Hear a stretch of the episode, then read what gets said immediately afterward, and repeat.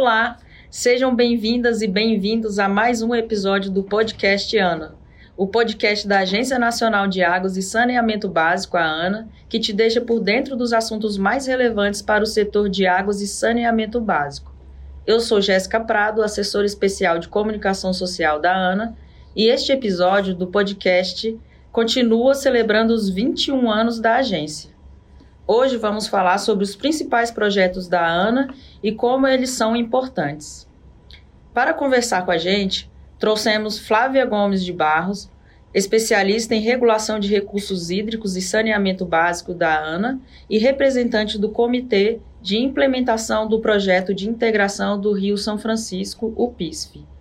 Olá, Flávia, seja bem-vinda. Obrigada, Jéssica. Bom dia.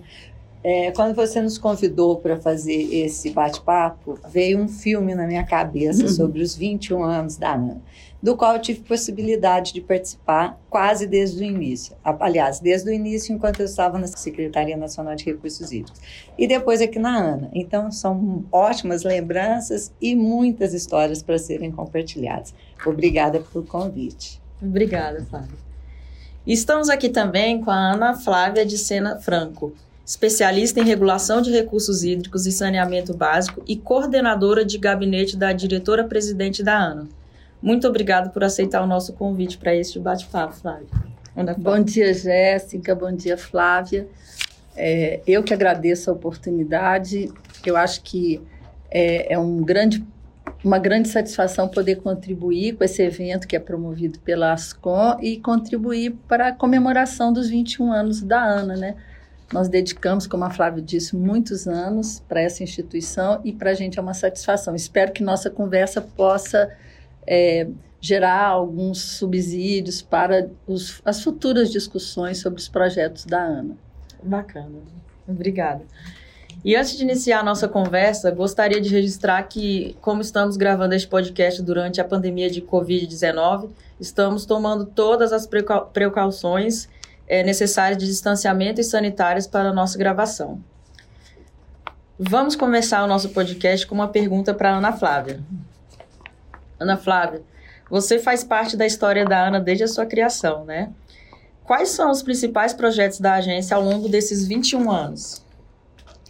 Bom, não é uma pergunta muito simples, porque é, eu entendo que para responder essa pergunta a gente teria que fazer uma retrospectiva é, em relação ao, aos momentos e os avanços históricos dos desafios da ANA, porque os projetos vêm para responder desafios da agência. É, eu destacaria, sem, sem nenhum rigor de uma análise mais profunda, três principais momentos de evolução da ANA. O primeiro momento é o momento inicial, né? o momento de construção da ANA, e que ela tinha todos os desafios de não só se estruturar institucionalmente, né, estruturar seu corpo técnico, a sua estrutura organizacional, orçamento e tudo mais, até o espaço físico também, mas também tinha o desafio que era o principal de implementar os instrumentos da Política Nacional de Recursos Hídricos, que era bastante recente. Então, era o desafio de implementar a cobrança, os comitês, as agências. Eu não vou entrar em detalhes, porque a gente vai ao longo dessa nossa conversa, a gente deve aprofundar mais sobre esse tema. Nesse contexto inicial, eu destacaria assim, um projeto que foi muito importante, que é o Proágua. Ele migrou para a ANA do Ministério, na época do Ministério do Meio Ambiente, mas ele evoluiu na ANA para o PROAGA, era um PROAGUA voltado para o semiárido e evoluiu para o PROAGA, PROAGUA nacional e tinha como intuito promover o desenvolvimento institucional do Sistema Nacional de, de Recursos Então, assim, ele teve a importância inicial de estruturar o sistema. E o segundo projeto, nesse momento, que eu destacaria é o PRODES, mais até do que o objetivo dele, que é o projeto de despoluição de bacias hidrográficas, o que ele trouxe foi a metodologia inovadora de um projeto que é, ele é concebido sobre a forma de pagamento por resultado. E, e, e, depois, mais tarde, ele, ele incorporou essa metodologia em vários outros projetos da ANA. Então, ele teve essa relevância nesse período. Eu diria assim, se, esse primeiro momento, ele corresponde à primeira década da ANA. Já o segundo momento, eu, eu diria que ele veio com as, as, as novas atribuições da ANA, né, definidas pela Lei 12.058 de 2009, que traz para a ANA atribuição de regular e fiscalizar a concessão dos projetos de irrigação e a adução de água bruta, e também a Lei 12334, que trouxe a missão de fiscalização da segurança de barragem. E esse segundo período, que eu entendo que vai até mais ou menos 2019, que é praticamente a segunda década, ele, ele, ele tem uma ênfase muito grande na questão da articulação institucional e do fortalecimento dos órgãos gestores e do sistema porque ele vem, o primeiro marco é o, é o pacto pela gestão das águas. E ele faz um marco aí nesse momento todo. A Ana desenvolve muitos projetos, eu não vou discorrer agora, porque ao longo da nossa conversa a gente pode aprofundar mais, mas decorre, decorre desse pacto vários projetos de fortalecimento, de articulação com os estados, que são os órgãos gestores. E essa articulação não só é, de informações, mas articulação de procedimentos e a própria, o próprio fortalecimento da estruturação dos estados. E eu diria que tem um terceiro momento, que é um momento recente. Esse momento recente tem o primeiro marco, que é a aprovação da lei das agências reguladoras federais, que aí a ANA ganha mais um, um digamos assim, mais um estímulo para amadurecer na linha da regulação, do, dos modelos de qualidade regulatória, né, de, de, de, melhoria dos procedimentos regulatórios, AIR, é, transparência, controle social. Então, isso há uma evolução nesse sentido. E, logo depois, o marco do saneamento, que traz para a ANA um, uma, uma responsabilidade grande, não de não é, não é uma responsabilidade reguladora direta, mas uma, uma, uma, responsabilidade grande na área do saneamento básico. Eu acho que a gente tem aí um terceiro momento a ser ainda construído. Nós estamos iniciando ele, mas ele traz novas linhas. Nesse terceiro momento também tem que destacar que a ANA migra do Ministério do Meio Ambiente para o MDR, isso tem um sentido também, e, e tem mais ênfase na agenda da ANA o tema da infraestrutura hídrica. Então, acho que a gente vai ter que enfrentar aí um novo desafio, é um novo momento e a Ana está aí percorrendo. Eu acho que em cada desses momentos a gente tem os projetos relevantes. Certo, bacana saber dessa cronologia importante aí uhum. para a agência, né? Bom, agora eu vou falar com a Flávia. Flávia, nessa primeira fase da ANA, de implementação de política, da Política Nacional de Recursos Hídricos, Quais foram os principais desafios da agência e qual o papel da ANA na implementação dos comitês de bacias hidrográficas nessa fase? Quais foram os comitês implantados? É, como a Ana comentou na primeira fase, nosso primeiro desafio foi colocar a ANA em pé, estruturar a ANA. Né? A partir daí, foi necessário implementar os instrumentos de gestão. Então, fala-se aí, é, outorga, já existia outorga, mas a ANA teve que se estruturar para fazer as outorgas, e aí vale um destaque que o primeiro pedido de outorga aqui na ANA é para o projeto de transposição de São Francisco, então é um marco, né? Depois da outorga teve sistema de informação, porque você tem uma gama de dados no país e a gente precisava estruturar esse sistema de informação, planos, fazer os planejamentos de recursos hídricos, a questão da cobrança. Então, iniciou-se, foi a primeira bacia hidrográfica onde implementou cobrança, foi a bacia do Paraíba do Sul. Era já uma bacia que tinha comitê, mesmo antes da Lei 9433, então ele já existia, então Paraíba do Sul já tinha um comitê de bacia. E, e, a ANA foi implementar a cobrança. Então, foi um processo longo que envolveu os três estados eh, nessa, nessa questão toda de articulação, de definir valores de cobrança, e depois também implementar as agências de bacia. Aí você teve que implementar os comitês e também implementar as, as agências, porque você ter o comitê, que foi uma novidade que a 9433 trouxe para a gestão de recursos hídricos, é trazer a participação da sociedade para discutir a gestão de recursos hídricos, não ficar mais a gestão só entre os tomadores de decisão. Então, a sociedade precisava ser ouvida e o espaço dela é nos comitês de bacia. Então, veio esse processo todo de implementação dos comitês. E aí, eu tive a felicidade de acompanhar a Rosana Garjulho, que foi uma funcionária aqui da ANA, que, que tem uma larga experiência com participação social e definiu os procedimentos de como implantar um comitê de bacia, como se criar um comitê de bacia. E o primeiro comitê que a ANA é, estruturou, criou, foi o Comitê do São Francisco. Depois, nessa fase ainda, tivemos o Comitê do Rio Doce, o Comitê do Piracicaba, Capivari e Jundiaí, Paranaíba e Verde Grande. Após isso, vieram a instalação de outros comitês. Então, hoje, a gente tem 10 comitês em bacias de rios de domínio da União. E um outro avanço é que quando essas bacias hidrográficas, elas têm rios estaduais também. Então, a ANA, com esse avanço e com a estruturação apoiando os estados, fazendo a estruturação das agências, que, que tem um trabalho grande aqui da ANA, das entidades delegatárias, que até hoje nenhum comitê tem uma agência de bacia, conforme a lei previu, mas a ANA teve um trabalho muito grande no Congresso para definir o recurso da cobrança, para que esse recurso vá para a bacia mesmo. Então, foi todo um trabalho árduo dentro que a equipe da ANA teve que fazer de articulação e aí, com isso, a gente conseguiu implementar esses comitês e eles hoje estão aí de pé. E aqui, o que eu estava comentando era que hoje os comitês que estão sendo implantados, eles são já articulados com os comitês estaduais. Então, procura-se que seja uma agência única, não seja só a agência do Comitê Federal e a agência dos comitês estaduais. Então, uma única agência para fazer todo esse trabalho de articulação. Então, foi um avanço grande durante todo esse processo de implementação. E hoje nós estamos aí com 10 comitês, alguns já com as suas entidades delegatárias e outros ainda em fase de implementação. Ana Flávia, no, nesse segundo marco que você citou, o fortalecimento dos órgãos gestores, né? O que você destaca na atuação da ANA nesse período? Quais foram as principais ações?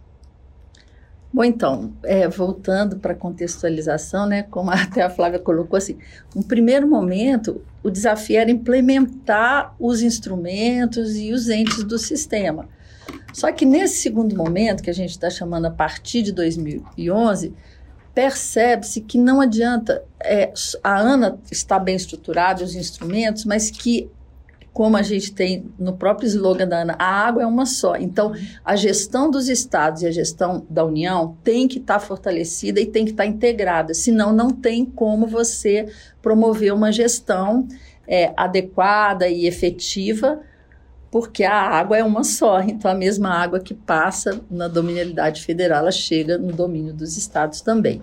E isso, é, a, o primeiro movimento ele aconteceu por volta de 2011, que foi o estabelecimento do Pacto pela Gestão das Águas. Esse pacto foi uma articulação grande com os estados, no sentido de é, buscar meios de cooperação, de aprimoramento de estratégias e de integração de, de dados, informações e procedimentos. E esse pacto ele se concretizou por meio de alguns projetos que eu acho que são projetos que a Ana tem como destaque. Que o primeiro projeto que veio a partir do pacto foi o, o Progestão. O projeto Progestão é um projeto que adota a metodologia já criada, inovadora do PRODES, que é o pagamento por resultado, e busca estimular, incentivar os estados a se instrumentalizarem, a implementar suas seus métodos, seus procedimentos de, de gestão de recursos hídricos por meio de, do, do repasse de um apoio financeiro, mas vinculado ao resultado. À medida que o Estado for evoluindo, ele vai tendo um direito de receber um apoio da ANA. Então, isso estimulou e todos os 27 estados da federação aderiram a, esse projeto. Um outro projeto que veio logo depois e que é consequência, que é o PRO, o PRO comitê também, que é, tem a mesma linha, a mesma estratégia, mas para apoiar os comitês, para evoluir os comitês, uma vez que na primeira fase eles foram criados, mas aí eles precisavam de, de aprimorar seus, seus, seus instrumentos e procedimentos e, e, e para atuação efetiva. E eu destacaria também o Qualiágua. O Qualiágua foi um programa importante de integração de informações. A Ana também desenvolveu um modelo de programa que paga pela informação. Então, os, a gente integra os dados tanto dos estados quanto da União e aí facilita, acho que avança muito na gestão de recursos hídricos. Agora, eu queria fazer um, um, destaque que, nesse mesmo momento, a ANA teve uma evolução muito grande nos modelos de articulação. Para fazer esse trabalho de integração, ela teve que desenvolver métodos também de, de articular, de participação pública, e, e, e esses métodos a ANA desenvolveu de uma forma bastante inovadora. Na, na regulação, né, na, na parte de outorga, ela criou um método de, que chama reuniões de alocação de água, que para definir a melhor forma de, de alocar os recursos hídricos numa determinada bacia, ela tem uma reunião com todos com a participação dos usuários que participam na, dele, na, na contribuem, dão subsídios para a deliberação da ANA. Então, isso é um processo muito interessante e eu vou destacar o, o processo que eu acho o mais rico, que são as salas de crise. Uhum. As salas de crise elas foram criadas para enfrentar né, o, o, a intensificação das, da, da, da, escassez hídrica e dos conflitos pelo uso da água, em alguns casos. Então, alguns casos que são relevantes para o país, eles são levados para reuniões, são reuniões com todos os atores envolvidos. E, e essas reuniões trazem não só uma inovação porque não são reuniões estanques, mas são reuniões que permitem que os atores são sistêmicas, então elas elas continuam com os atores, vão discutindo, vão acompanhando o problema e inclusive vão acompanhando é, as soluções e as propostas, e eles participam efetivamente é, com subsídios para a decisão da ANA. Então, acho, eu tenho muito orgulho. Eu acho que a ANA avançou muito nesse segundo momento, digamos, em, em instrumentos de participação, que é a referência. Acho que poucas agências reguladoras dispõem de instrumentos inovadores de participação pública como a ANA. É, realmente é importante essa participação da sociedade, né? É, e Flávia, nesse segundo marco, temos as novas atribu atribuições da ANA relacionadas à segurança de barragens. A segurança de barragens, a regulação e fiscalização de adução de água bruta qual foi o desafio da ANA para implementá-los? Como o projeto de integração do Rio São Francisco, o PISP, se insere nesse contexto? Eu queria antes só comentar uma questão aí nesse marco, né, nessa segunda fase que a Ana estava dizendo, é, que também foi um trabalho da Ana, que no começo nós fizemos, a Ana implementou o KINAR, que é o Cadastro Nacional de Usuários de Recursos Hídricos. Você tinha que fazer gestão de recursos hídricos mas ninguém conhecia os usuários. Precisava se conhecer os usuários. Então, na primeira fase foi a implementação do, do KINAR.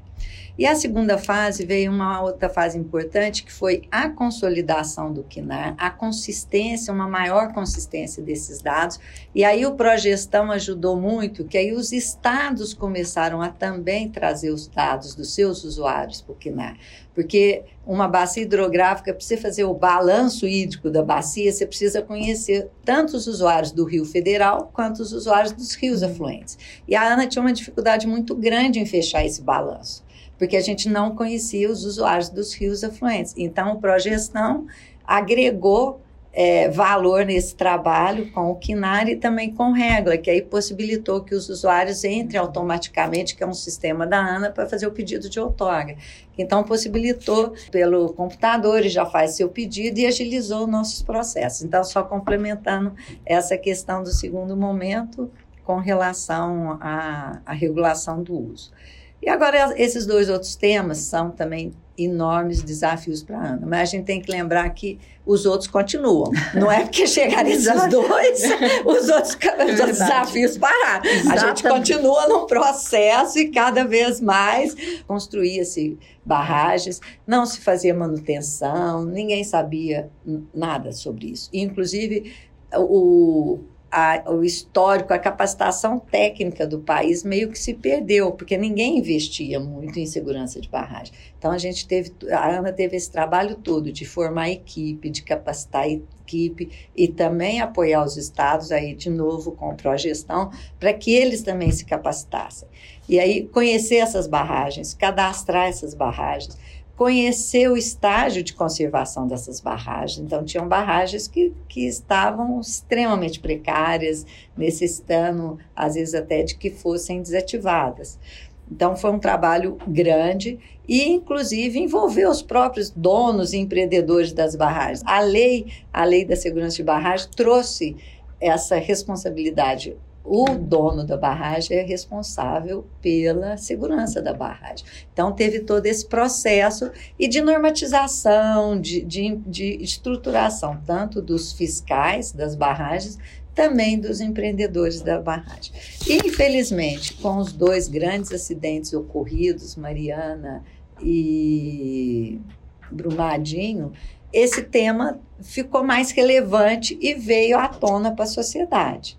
E com isso a Ana foi ficou no foco, chamou mais atenção e é um tema que a Ana não constantemente tem que estar atenta a esse, esse problema, porque a gente vê o impacto, o triste impacto que, uma, que um rompimento de barragem causa para a sociedade, para o país como um todo. Então, é um tema que, como eu te disse, os desafios não é só se implementar nem capacitar, nós temos um desafio constante com relação a isso.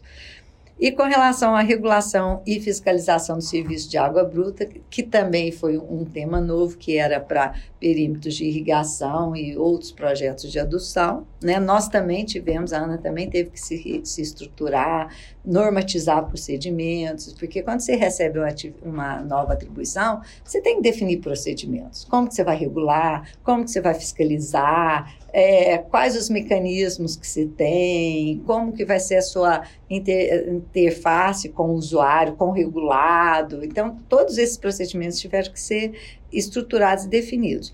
E o nosso primeiro projeto é o projeto da transposição de São Francisco. De novo, então, primeiro é a, a primeira adução de água bruta que a Ana precisou regular e, e, e fiscalizar. Então, veio todo um trabalho grande da Ana nessa questão, né?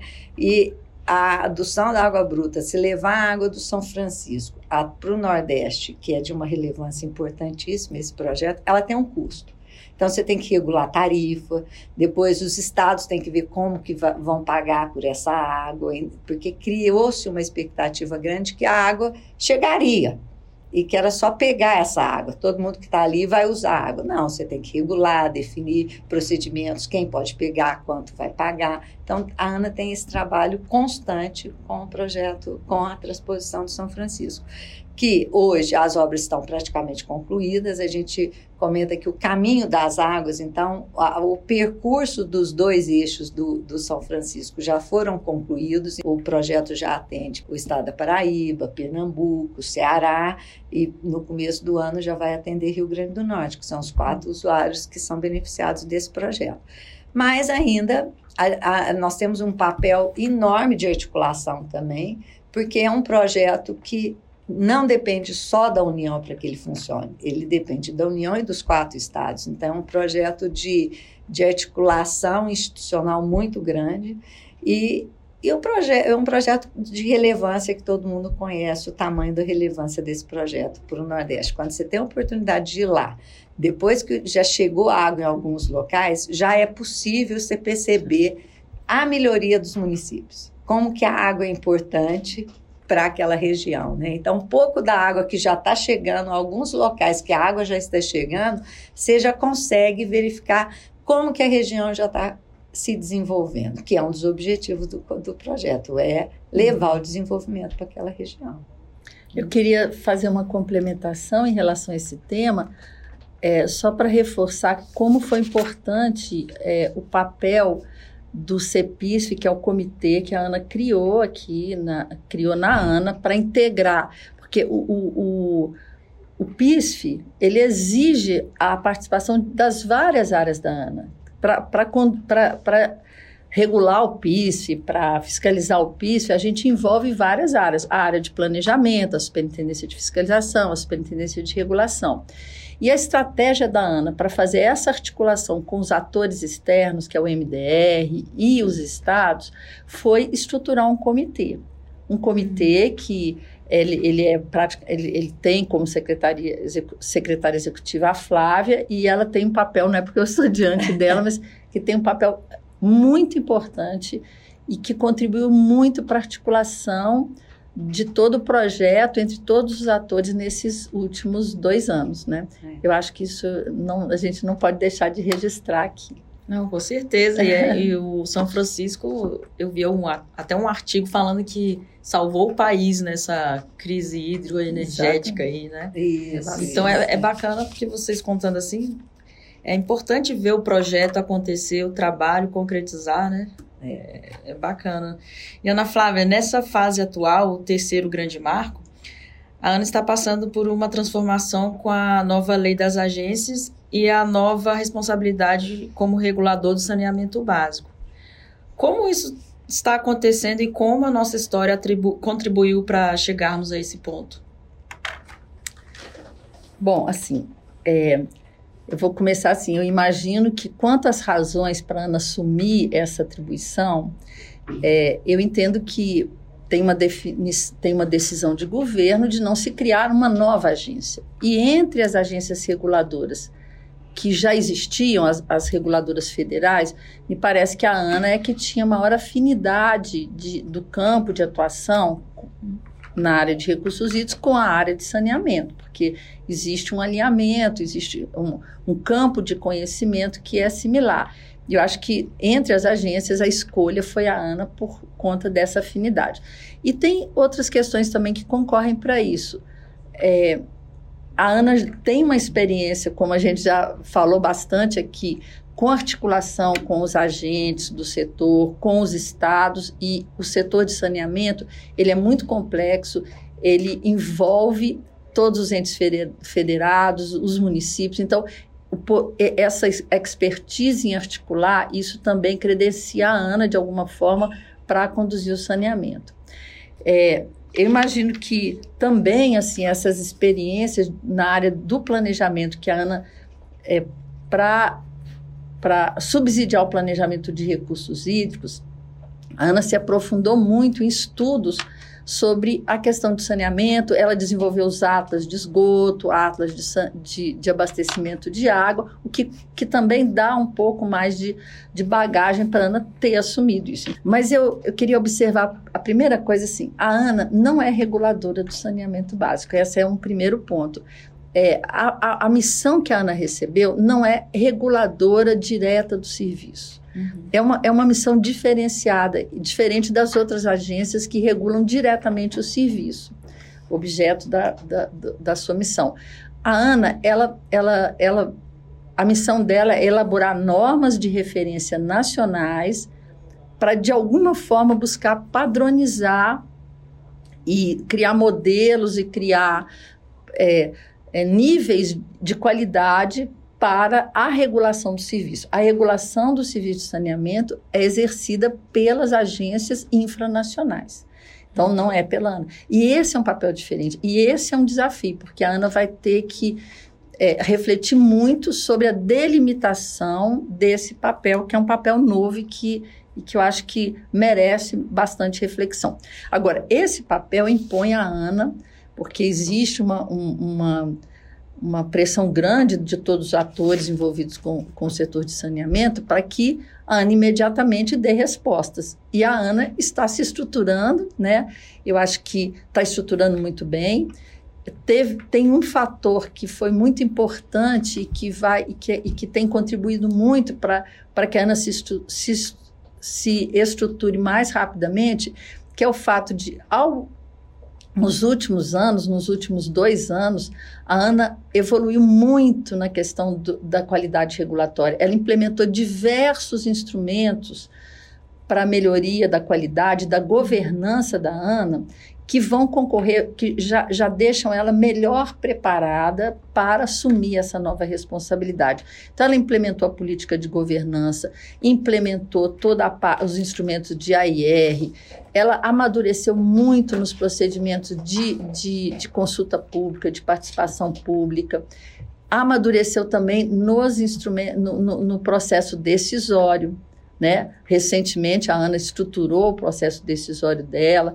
Ela hoje tem né, o processo decisório online, transmitido ao vivo, porque a gente já vai estar melhor estruturado para assumir um setor muito complexo, extremamente é, é, é, complexo e o desafio não vai ser simples, não vai ser simples.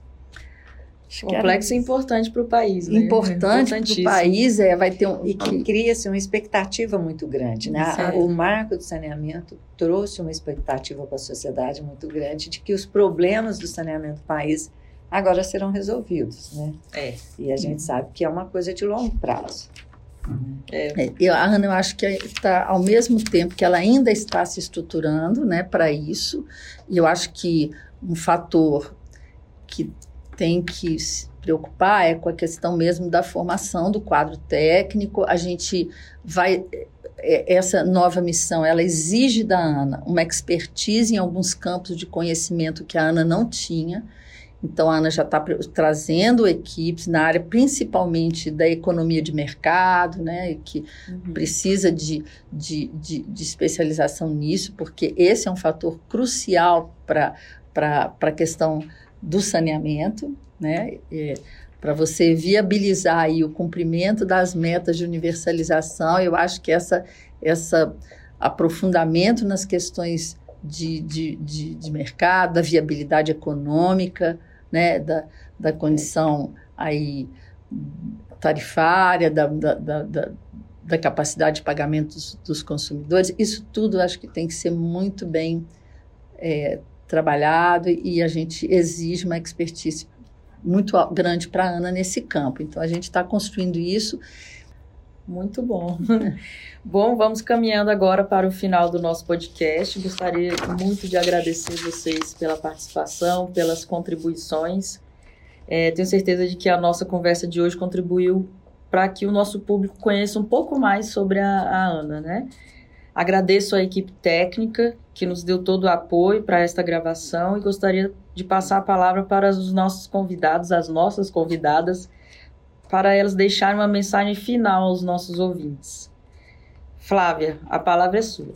Bom, Jéssica, de novo, muito obrigada pelo convite. É muito bom sempre comentar e falar é, das ações da Ana. A gente, nós que estamos aqui há quase os 21 anos da Ana, então é orgulho você poder ver que a Ana cresceu, desenvolveu e que de alguma forma estamos ajudando o país. Né? Então a política nacional ela foi de recursos hídricos ela foi muito relevante porque ela trouxe essa possibilidade de uma boa gestão dos recursos hídricos, você conseguir fazer esse bom gerenciamento, trazendo a sociedade para essa discussão, é fundamental isso aí. E o que eu espero é que a gente não perca esse nosso conhecimento e essa nossa experiência para os próximos projetos. Não, não, não deixe uhum. isso esquecido, que são experiências relevantes. Passamos por desafios muito grandes e teremos novos desafios, como eu te disse, os desafios continuam. E, e, e que a gente lembre e olhe para essas nossas experiências para que sirva de exemplo e para que a gente às vezes até ganhe tempo, ganhe espaço, pule etapas, porque essa experiência é muito relevante. E é isso aí, obrigada e que a Ana perdure por muitos anos e conseguindo fazer o bom papel que a ela foi atribuído. Obrigada pelo convite e bom dia a todos. Muito legal, Flávia. Mais uma vez, muito obrigada por aceitar o nosso convite, por compartilhar a experiência com a gente. Ana, agora é com você. Para encerrar o nosso podcast, a palavra final para quem acompanhou mais esse episódio. Bom, primeiro eu agradeço novamente o convite, é, agradeço a oportunidade, agradeço a todos né, que, que contribuíram para que esse evento pudesse ocorrer. Acho muito importante pro, é, que esses eventos consigam refletir sobre é, a história da Ana, refletir sobre os caminhos que a Ana percorreu. E, na linha do que a Flávia colocou, eu vou tentar é, resumir tudo numa frase que eu falo às vezes, assim, eu comento que é importante, assim, há que se ir à lua, mas nunca devemos perder o luar. Então é isso, vamos seguir em frente, acho que é importante seguir em frente, vamos avançar, temos um caminho longo, mas não vamos perder o que a gente já construiu de exitoso. Eu acho que a gente tem que considerar e, e, e se basear na reflexão do que foi construído e nos, nas experiências já obtidas para a gente avançar e ir à frente. Acho que essa é a minha mensagem E obrigada a todos. Excelente, Ana. É isso aí, pessoal. Obrigada pela audiência e continue acompanhando a Ana nas redes sociais no AnaGovBR para saber mais sobre a atuação da agência. Um forte abraço e até a próxima.